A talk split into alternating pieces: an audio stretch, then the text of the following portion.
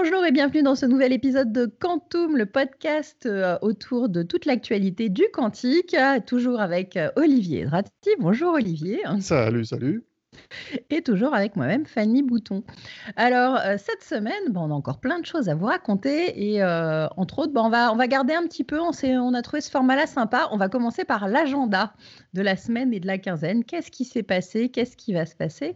Euh, Là, c'est plutôt qu'est-ce qui va se passer puisque c'est mardi 12 mai prochain. Euh, il y a le prochain Lab Quantique, organisé toujours euh, par euh, notre ami Christophe Jurzac, c'est ça? Et puis, Oui, de Cantonation. Voilà, de Cantonation, avec toujours la BPI. Bah, le Lab Quantique, effectivement, c'est une sorte de joint venture entre Cantonation et, la, et, BPI France, représenté par Jean-Christophe Goujon, et qui, en gros, essaie d'animer l'écosystème entrepreneurial et même un petit peu au-delà. Euh, et donc, ils organisent régulièrement des, des, réunions où ils font venir des entrepreneurs de France et d'étrangers. Alors, d'habitude, c'est en vrai, et là, c'est en ligne. Voilà, là, tout, se passe en ligne. On vous mettra le lien que vous puissiez vous inscrire euh, si, euh, si ça vous tente. et donc là, cette semaine, eh ben, de quoi ça va parler, Olivier? Qui bah, ils, ont, ils ont prévu trois types d'invités. Ils ont un premier débat avec trois personnes, dont Christophe Jurzac et deux investisseurs étrangers. Euh, spécialisés dans les deep tech euh, et en partie dans le quantique. Donc, ils ont un Samir Kumar d'un fonds d'investissement de Microsoft et Olivier Kahl d'un fonds que je ne connais pas qui s'appelle MIG. Euh, et Christophe. Le second intervenant, et ça m'intéresse pas mal, ça c'est le CEO de la branche allemande d'une boîte finlandaise qui s'appelle IQM, qui mhm. est spécialisée dans la création d'ordinateurs quantiques supraconducteurs ça m'intrigue beaucoup parce qu'au départ, j'avais l'impression qu'ils étaient plutôt spécialisés dans un bout de technique de l'ordinateur et là, il semblerait qu'ils veulent le faire en entier. Donc, euh, je suis curieux de savoir ce qu'ils font. Et le troisième, c'est un type qui s'appelle Mehdi Namazi, qui est le fondateur d'une boîte qui s'appelle Connect, une boîte assez connue aux États-Unis, qui est spécialisée dans les télécommunications quantiques euh, et donc dans tout ce qui est lié à la photonique euh, utilisée dans, dans les télécoms donc encore plein de gens à découvrir euh, sur le thème du quantique. Bah, ce qui est intéressant dans ce lab quantique, c'est que bon, ça doit être au moins le quatrième ou le cinquième qu'ils organisent depuis le début du confinement. Et ils ont entre 100 et 200 participants à chaque fois, ce qui montre que quand on a un contenu de qualité, des intervenants de qualité, et que d'ailleurs on le fait en anglais à l'international, on peut attirer une audience de, à la fois intéressante en nombre et en, et en qualité. Voilà. Tout à fait. Alors, euh, pour poursuivre, eh ben, on va reparler. Euh, on va, cette semaine a été enfin diffusée en intégralité euh, et on peut le retrouver plus facilement. L'entretien avec Maud Vinet sur French Web, notre fameux Décode Quantum, donc l'émission où on interviewe des, personnes du monde du quantique. Et donc là, bah, c'était Maud, hein, qui est une des scientifiques qui se trouve au, au CEA Leti de Grenoble. Euh, donc, euh, on va peut-être pas revenir dessus en détail, mais en tout cas, voilà, vous pouvez aller l'écouter. C'est pareil, vous aurez le petit lien sous la vidéo YouTube. Et puis, euh, et puis, bah, il y a le prochain qui va bientôt être diffusé. Celui-ci, il est avec Eleni Diamanti. il sera sur les télécommunications et la cryptographie quantique, c'est ça? Eh oui, exactement. Puis on a le suivant avec Elam Kachefi, et juste après, on va avoir euh, justement Christophe Jurzac et Jean-Christophe Goujon, avec qui on va parler d'écosystème de start-up et d'investissement. Bon, donc euh, une nouvelle série de podcasts euh, qui n'a pas fini de, s'arrêter. Bah, tant qu'on est dispo tous les deux, ça va continuer. et, surtout tant qu'on a des gens avec des gens à interviewer. Et pour l'instant, on a une petite liste de 30 noms. Voilà, exactement. Voilà, donc on n'en est qu'au quatrième, tout va bien. Euh, alors, sinon, bah, on, va aller on va parler d'un autre sujet. Tiens, on va parler un peu fiction. Euh, ça va me changer, ça va me faire plaisir. Un peu moins technique. Euh, on a eu le droit à une... on a eu le droit à une première série télévisée. Alors c'est pas comme Code Quantum où il y avait du quantum dans le titre, mais il y avait du pseudo quantique dans l'histoire, mais c'était pas vraiment ça. Là, on a une nouvelle série. Ça s'appelle Devs comme euh, développeurs. Et euh, évidemment, eh ben, il y a un ordinateur quantique au milieu de l'intrigue. C'est la première fois. Hein. Enfin, moi, j'avais jamais vu. J'avais jamais vu de série télé ou de film où l'ordinateur quantique était en fait aussi présent et aussi central comme presque personnage, quoi, en fait. Oui, parce que c'est toute l'excuse techno, toute l'intrigue qui, de ce qui se passe autour, et, euh, et voilà. Donc, c'est intéressant à voir parce que justement, alors ils l'ont mis, hein, euh, ça, il, est mis en scène, on, le voit, il est, il est, il est magnifique. Hein, il y a un vrai chandelier. Bah, il ressemble à ça. voilà. voilà. exactement. Et là, quand tu là, tu fais, c'est pas loin du chandelier d'IBM qu'on a pu voir au CES cette année. Hein.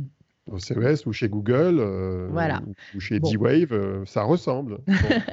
alors quand on zoome, c'est pas exactement ça complètement, mais on y reviendra un petit peu plus tard. Non, donc euh, qu'est-ce que qu'est-ce qu'on peut te dire de cette série, Olivier Qu'il faut aller la voir déjà. Hein, c'est clair. Alors elle est, diffusée sur Canal Plus en France. Hein, donc, voilà. Euh, euh, bah, c'est ce qu'on appelle une mini-série. Hein, c'est une série de 8 épisodes de 50 minutes, je pense elle se regarde assez rapidement. C'est une intrigue policière hein, au départ. Mais il y a deux choses qui sont marrantes. c'est même un peu thriller. Hein. Il y a, il y a, une vraie intrigue, euh, il y a des meurtres, il y a, des, il, y a des, il y a tout un tas de choses qui se passent. Tu connais beaucoup de séries où il n'y a pas de meurtre, toi? Bah ouais, il y a plein de séries euh, d'humour où il n'y a pas de meurtre. Tu sais que c'est des meurtres, hein, c'est le, le, truc minimum. Euh, en fait, non, cette série, elle a deux caractéristiques. Il y en a une, c'est un peu une critique voilée de, de la singularité à l'américaine. Euh, mmh on voit un entrepreneur donc, qui est à l'origine de cet ordinateur qui, qui l'utilise pour euh, faire des choses un peu bizarres. Et on a l'impression de voir un peu un Elon Musk en exagéré avec Neuralink, avec le lien entre le cerveau et la machine, même si là, il n'y a pas de lien entre le cerveau et la machine. Mais il y a un petit côté euh, prométhéen de, du contrôle de l'humanité via l'ordinateur. Et c'est un peu une critique. En, en du start-upper californien quand même, hein, qui est très. Euh, et, au point, au point d'être une critique euh, voilée sur les GAFA, qui finalement deviennent des superpuissances euh, à l'égal des États, qui ont des systèmes d'information qui contrôlent pas mal de nos vies, même s'ils n'ont pas la forme de l'ordinateur et de ce qu'il fait dans la série. Il y, a, un petit peu de critique voilée. Puis le deuxième point, c'est évidemment pour moi qui suis euh, le, diable du fact-checking, c'est de faire la comparaison entre ce que fait un ordinateur quantique ou ce qu'il sera capable de faire un jour et ce qu'il fait dans la série. Alors là, il y a un décalage assez énorme. Euh, il, y a déjà, des gens qui m'ont posé la question sur LinkedIn et Facebook en disant Mais Olivier, à ton avis, est-ce que ce que l'ordinateur fait dans la série, il pourrait le faire un jour Alors, comment dire? Bah, la réponse, c'est plutôt non, même dans les rêves les plus dingues. D'ailleurs, il y a un truc assez marrant, il y a un dialogue au début de la, dans le premier épisode, quand il présente cet ordinateur le, à un visiteur. Euh, le visiteur dit Mais au fait, il y a combien de qubits dans votre ordinateur C'est une question classique maintenant pour euh, décrire un ordinateur quantique. Et le gars, il répond en disant C'est une réponse non, c'est une question pour laquelle la réponse n'a pas de sens. Donc, en fait, euh, va jouer au billes, quoi. donc, il répond pas à la question. Comme d'ailleurs, certains euh, acteurs du quantique euh, le font parfois, soit en répondant à côté de la plaque, soit en répondant avec un, nombre de qubits, mais qui n'a aucun sens si on ne donne pas les caractéristiques des qubits. Donc, bref, c'est assez marrant. C'est presque une critique voilée du marketing de certains acteurs du quantique au passage. Et alors, effectivement, on découvre ce joli chandelier mis sous verre et alors, moi, j'ai évidemment, je m'amuse à regarder ça de près. toi, tu as, vu un détail que je n'avais pas vu, moi j'en ai vu plusieurs. C'est que le chandelier, il est, il est relié à rien par le haut. Alors, c'est un peu embêtant parce que c'est normalement, c'est par là que viennent à la fois les systèmes de refroidissement et les câbles qui l'alimentent. Donc, vu qu'il n'y a rien en haut, on se demande à quoi c'est relié. Premier point. Voilà. Et toi, tu avais vu un autre détail qui, qui m'avait échappé. Ah oui, bah moi, c'est à un moment, en fait, tout ce magnifique chandelier, ils le font bouger. Alors, c'est dans une scène juste à un moment, euh, mais c'est joli. Tu as l'impression de voir une pièce d'horlogerie qui bouge et que tout se met en branle, etc., euh, pour l'actionner. Pour et en fait, bah, il n'y a rien qui bouge puisque c'est des tuyaux qui sont censés faire euh, transmettre des infos et refroidir. Donc, bah, surtout, il faut surtout pas bouger parce qu'il faut éviter toute sorte de perturbation des qubits. Donc, il faut qu'il n'y ait pas de vent, donc c'est sous vide. Il faut qu'il n'y ait pas de température, donc c'est après une température qui est très basse, proche du zéro absolu. En tout cas pour les technologies qui ressemblent à ça, avec des qubits supraconducteurs.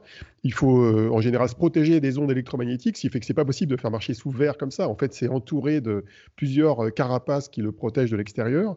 Euh, et il faut aussi le protéger thermiquement. Bah Alors, je ne sais pas si tu vois là, là c'est très bien pour montrer la Joconde, mais pour un ordinateur quantique, c'est pas bon. Parce que si tu mets un truc sous verre, même avec du verre un peu jaune, il va se prendre plein de photons de la lumière de l'extérieur qui vont envoyer de l'énergie et qui vont réchauffer ce qu'il y a à l'intérieur. D'ailleurs, donc, ce qu'il y a de marrant dans la série, c'est qu'ils t'expliquent en effet qu'il faut que ce soit protégé, mais alors eux, ils font carrément une espèce de chambre forte avec euh, un, ascenseur en lévitation, c'est quoi électromagnétique, hein, qui, doit, qui doit aller d'un endroit à un autre. Alors, je ne sais pas si tu peux nous montrer ça. je crois que vous avez préparé je vais montrer ça. Mais donc, c'est en gros, c'est à l'intérieur d'une première cage dite de Faraday euh, qui est à l'extérieur. Et après, on est dans un bâtiment euh, tout en métal. Euh, voilà. Et donc là, ce que vous voyez, le petit cube au, milieu, hein, donc c'est un ascenseur. Où, pas un petit... Non, il y a l'ascenseur qui va de gauche à droite, qui permet de se déplacer, dans le cube qui, fait au moins 15 mètres de haut. Quoi. Voilà, et, le cube lévite et l'ascenseur lévite aussi. Euh, et c'est assez, euh, c'est assez marrant parce que ça aussi, hein, c'est de la pure fiction. Euh. Bah, ce qui serait intéressant, c'est de calculer la puissance de l'aimant, puisque c'est souvent avec une suspension magnétique, même supraconducteur, qu'il faudrait avoir et la quantité d'hélium liquide qu'il faudrait avoir pour refroidir un aimant pour permettre de sustenter un système qui ferait probablement quelques centaines de tonnes j'ose même pas imaginer le calcul. Quoi. Voilà, donc ce qui est marrant, c'est qu'ils ont pensé à isoler euh, le truc comme c'est expliqué euh, scientifiquement, mais par contre, c'est pas exactement dans la logique scientifique du truc. Donc on réinvente pour faire quelque chose de joli, etc. Et c'est vrai que c'est assez waouh, hein, ce superbe élévateur. On n'a pas le droit de spoiler euh, la fonction de l'ordinateur? Non, non. Ah non, on peut pas. Oh, non, parce que ça fait. C'est une des surprises intéressantes, je trouve, de l'histoire. On, dit juste que c'est euh, pas possible. Voilà, point barre. Voilà, on dit que c'est pas possible, mais euh, voilà, il y a de la simulation. Qu'est-ce qui simule, pourquoi et à quelle fin C'est toute l'intrigue de la série, donc il faut, il faut pas le dire. Mais on parle en effet de simulation, de calcul de simulation, et là aussi, euh, il y a des résultats. la façon d'ailleurs dont on visualise les résultats n'est pas réaliste. C'est pas comme ça que ça rendra aussi au final dans les calculs d'un ordinateur. Alors je sais plus où je l'ai lu, mais j'ai lu ou entendu quelqu'un qui disait oui, euh, pour euh, faire cette simulation, il faudrait un nombre de qubits égal au nombre d'atomes dans l'univers, ce qui serait un peu embêtant.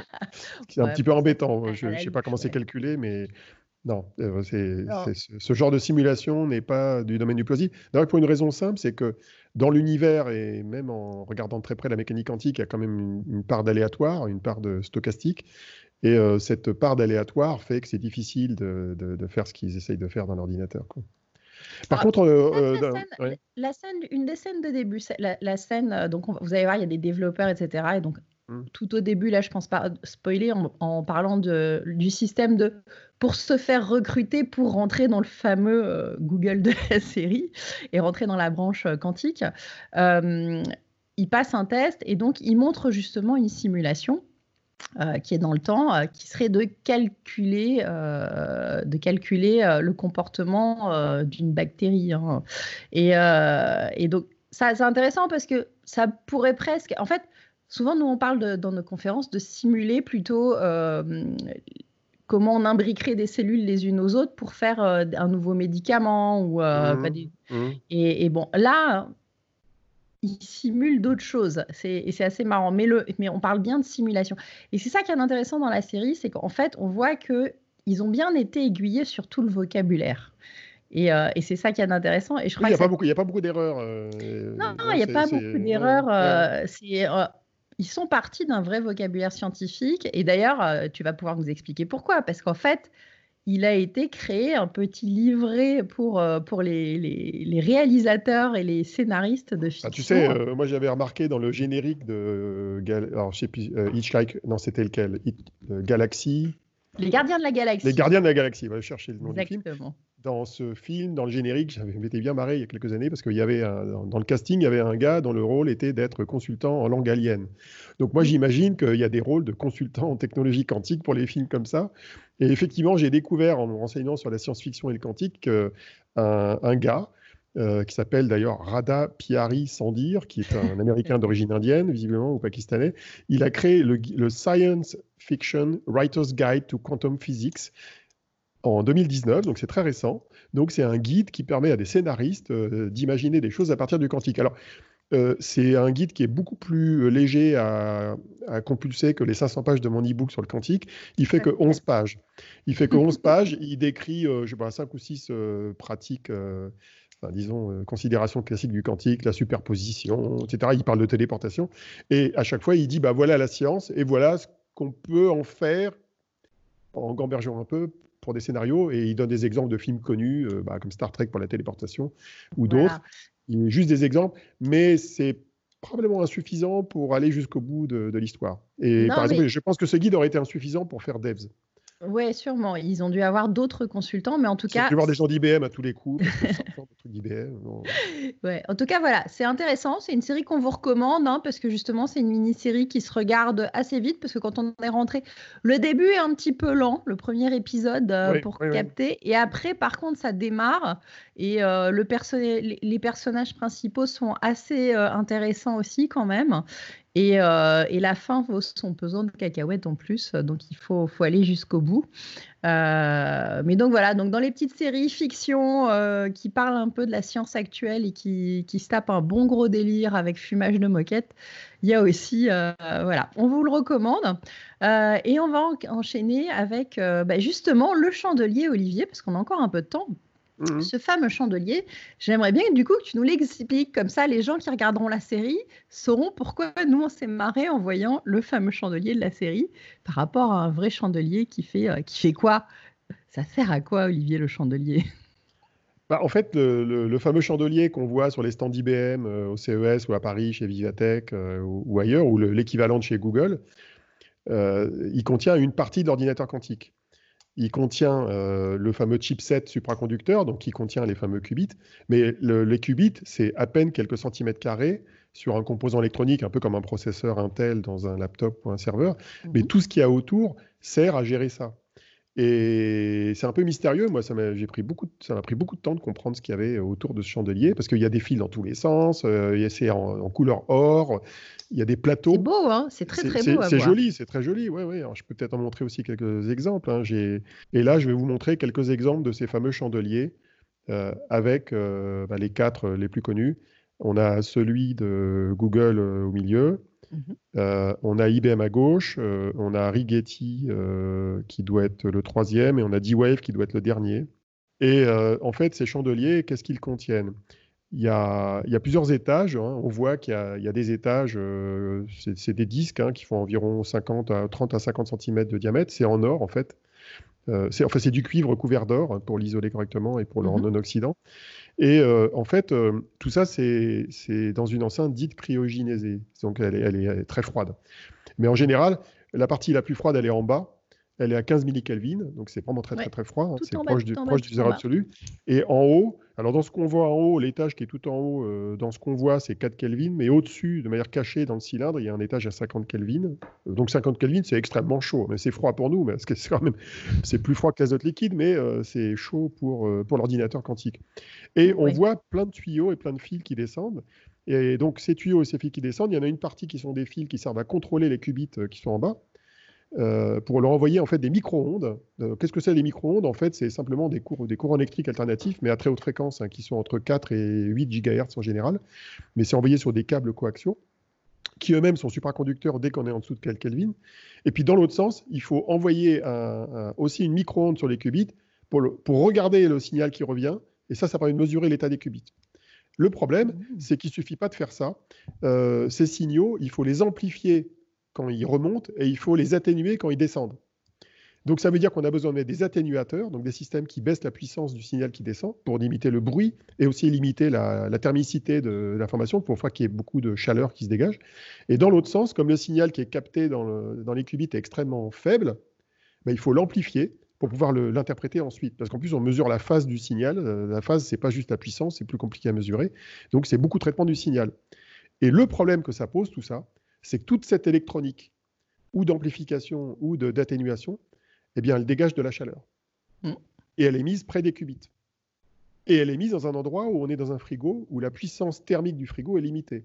C'est-à-dire qu'on n'a on pas des, kilowatts de puissance euh, pour refroidir quelque chose. C'est pas comme on met un litre, euh, un litre à 20 degrés dans un frigo, en quelques heures, il va tomber à 6 degrés. Là, on a genre euh, même pas euh, un milliwatt euh, à l'étage de 4 Kelvin et on a je ne sais plus combien de, microwatts dans les étages du bas. Donc en fait, on a très peu de puissance disponible pour refroidir tout ça. Mhm. Donc la puissance qu'on a pour refroidir, elle est faible. Donc on a une puissance qui peut être dégagée par l'électronique embarquée qui est extrêmement faible. Et puis on a tous ces fils. Parce que ce qu'on voit, par exemple, avec la suite Google là, qui est en position 2, c'est qu'on voit qu'il y a énormément de fils qui se baladent. Et encore là, ils ont enlevé le processeur dans l'image qui est là. Et donc là, ils en sont qu'à 50 qubits. Donc imaginons mettre 1000 euh, ou 1 million de qubits. ça veut dire multiplier par 20 ou par des milliers le nombre de fils. Et là, ça tient plus la route. Ouais, c'est un des problèmes. Il y avait un autre problème d'ailleurs, c'était aussi, je crois que la taille des disques pour l'instant est limitée. Hein. On ne peut pas faire beaucoup plus Oui, alors elle est limitée, non, elle est limitée à 50 cm aujourd'hui. Euh, les, principales contraintes, c'est la puissance thermique qui est disponible avec les cryostats. C'est très très dur d'augmenter la puissance. Euh, alors les cryostats, on les voit et on les voit pas. C'est-à-dire que en fait, si on regarde, euh, on va regarder, si on regarde le troisième, oui. Euh, le Rigetti. Voilà, le Rigetti. Au milieu, on voit des petits trucs euh, au tout milieu, là. Euh, et on voit des trucs qui circulent, des, espèces de serpentins. Ça, c'est une partie de ce qu'on appelle le système à dilution qui sert à refroidir à très très basse température le, bas du frigo. Et on a mhm. d'autres tuyaux qui sont vers le haut qu'on voit pas bien, mais qui servent aussi au refroidissement. Donc ça, c'est une partie de la partie vraiment cryogénie. Et euh, le disque, oui, on est limité en taille, mais on est surtout limité en puissance thermique. Parce qu'en fait, ce qui se passe, c'est que les pièces chaudes, elles sont connectées au disque, elles transmettent la chaleur par le disque au système de refroidissement qui est lui-même connecté au disque. alors, ce mhm. qui est assez marrant, c'est que la connexion, elle est faite sur des surfaces extrêmement planes. Euh, il y a toute une ingénierie euh, faite pour que la, communication thermique fonctionne très très bien entre chaque pièce et chaque disque, pour que vraiment la, la, chaleur se dégage. Et en a un circuit d'hélium qui se balade à l'intérieur pour euh, dégager la chaleur. Mais le problème de fond, c'est les fils qui nous embarrassent et dont on aimerait bien se, débarrasser si on voulait augmenter le nombre de qubits, mais on a une électronique embarquée qui consomme de l'énergie. Donc, qu'est-ce que font les, que font les, constructeurs d'ordinateurs quantiques et les, les, équipementiers? Eh bien, ils essayent de créer des composants électroniques miniaturisés qui vont générer à la fois l'atténuation des micro-ondes et leur amplification pour la lecture de l'état du qubit, dans des composants qui soient eux-mêmes supraconducteurs, fonctionnant à très basse température, euh, dégageant très peu de chaleur, euh, parfois en utilisant des astuces un peu compliquées comme ce que fait Google pour que la chaleur dégagée soit la, plus faible possible, pour faire en sorte qu'il n'y ait plus tous ces fils. C'est-à-dire pour faire en sorte que le signal qui rentre par le haut de l'ordinateur, ce soit peut-être une fibre optique euh, ou un signal numérique qui est après interprété, pour qu'après, ils soient transformés en, signaux qui vont piloter les qubits un par un, et pour que la grande forêt de fils, on l'ait qu'à l'échelle du processeur, mais pas dans tous les étages. Et donc, il y a des boîtes qui travaillent là-dessus.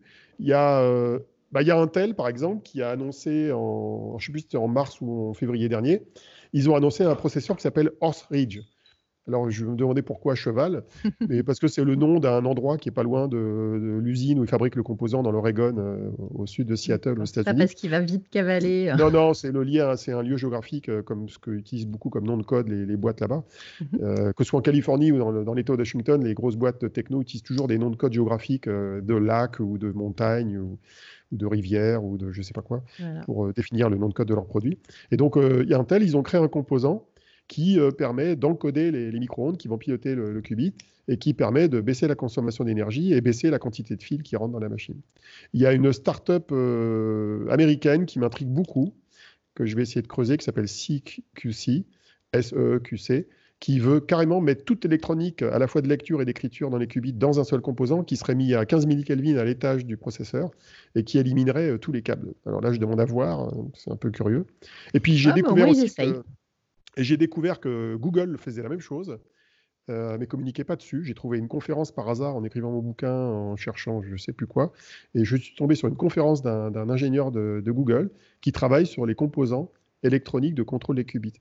Alors tout ça pour dire, pour résumer tout ça, qui, sera détaillé dans la prochaine version de mon e-book, euh, dont je vous fais le teasing depuis euh, tous les épisodes. Bah oui, parce que tu as encore euh, prévu un chapitre spécial. J'ai prévu un chapitre là-dessus, détaillé. Il y a Après les frigos, le chandelier. il y a 18 pages de chandelier et de frigo dans le prochain guide. C'est le double de ce qu'il y avait dans la version précédente, dans celle actuelle.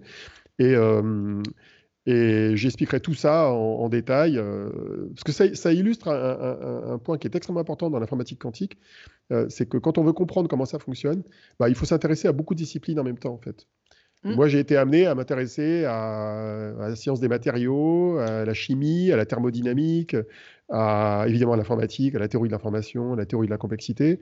Euh, je me suis intéressé aux fluides, euh, au gaz, euh, à la, aux, ondes. aux, ondes, aux micro-ondes. C'est quoi une micro-onde? Comment ça marche? Comment ça se diffuse aux, ondes, aux ondes radio? je me suis intéressé à la physique atomique pour comprendre comment fonctionnent les niveaux d'énergie des atomes dans tout ça. Et en fait, c'est incroyable. C'est le tonneau des Danaïdes. En fait, à chaque fois que je tombe sur un truc. Il faut des ingénieurs et des gens de, de ah haut niveau de plein, plein de domaines, en fait. Hein.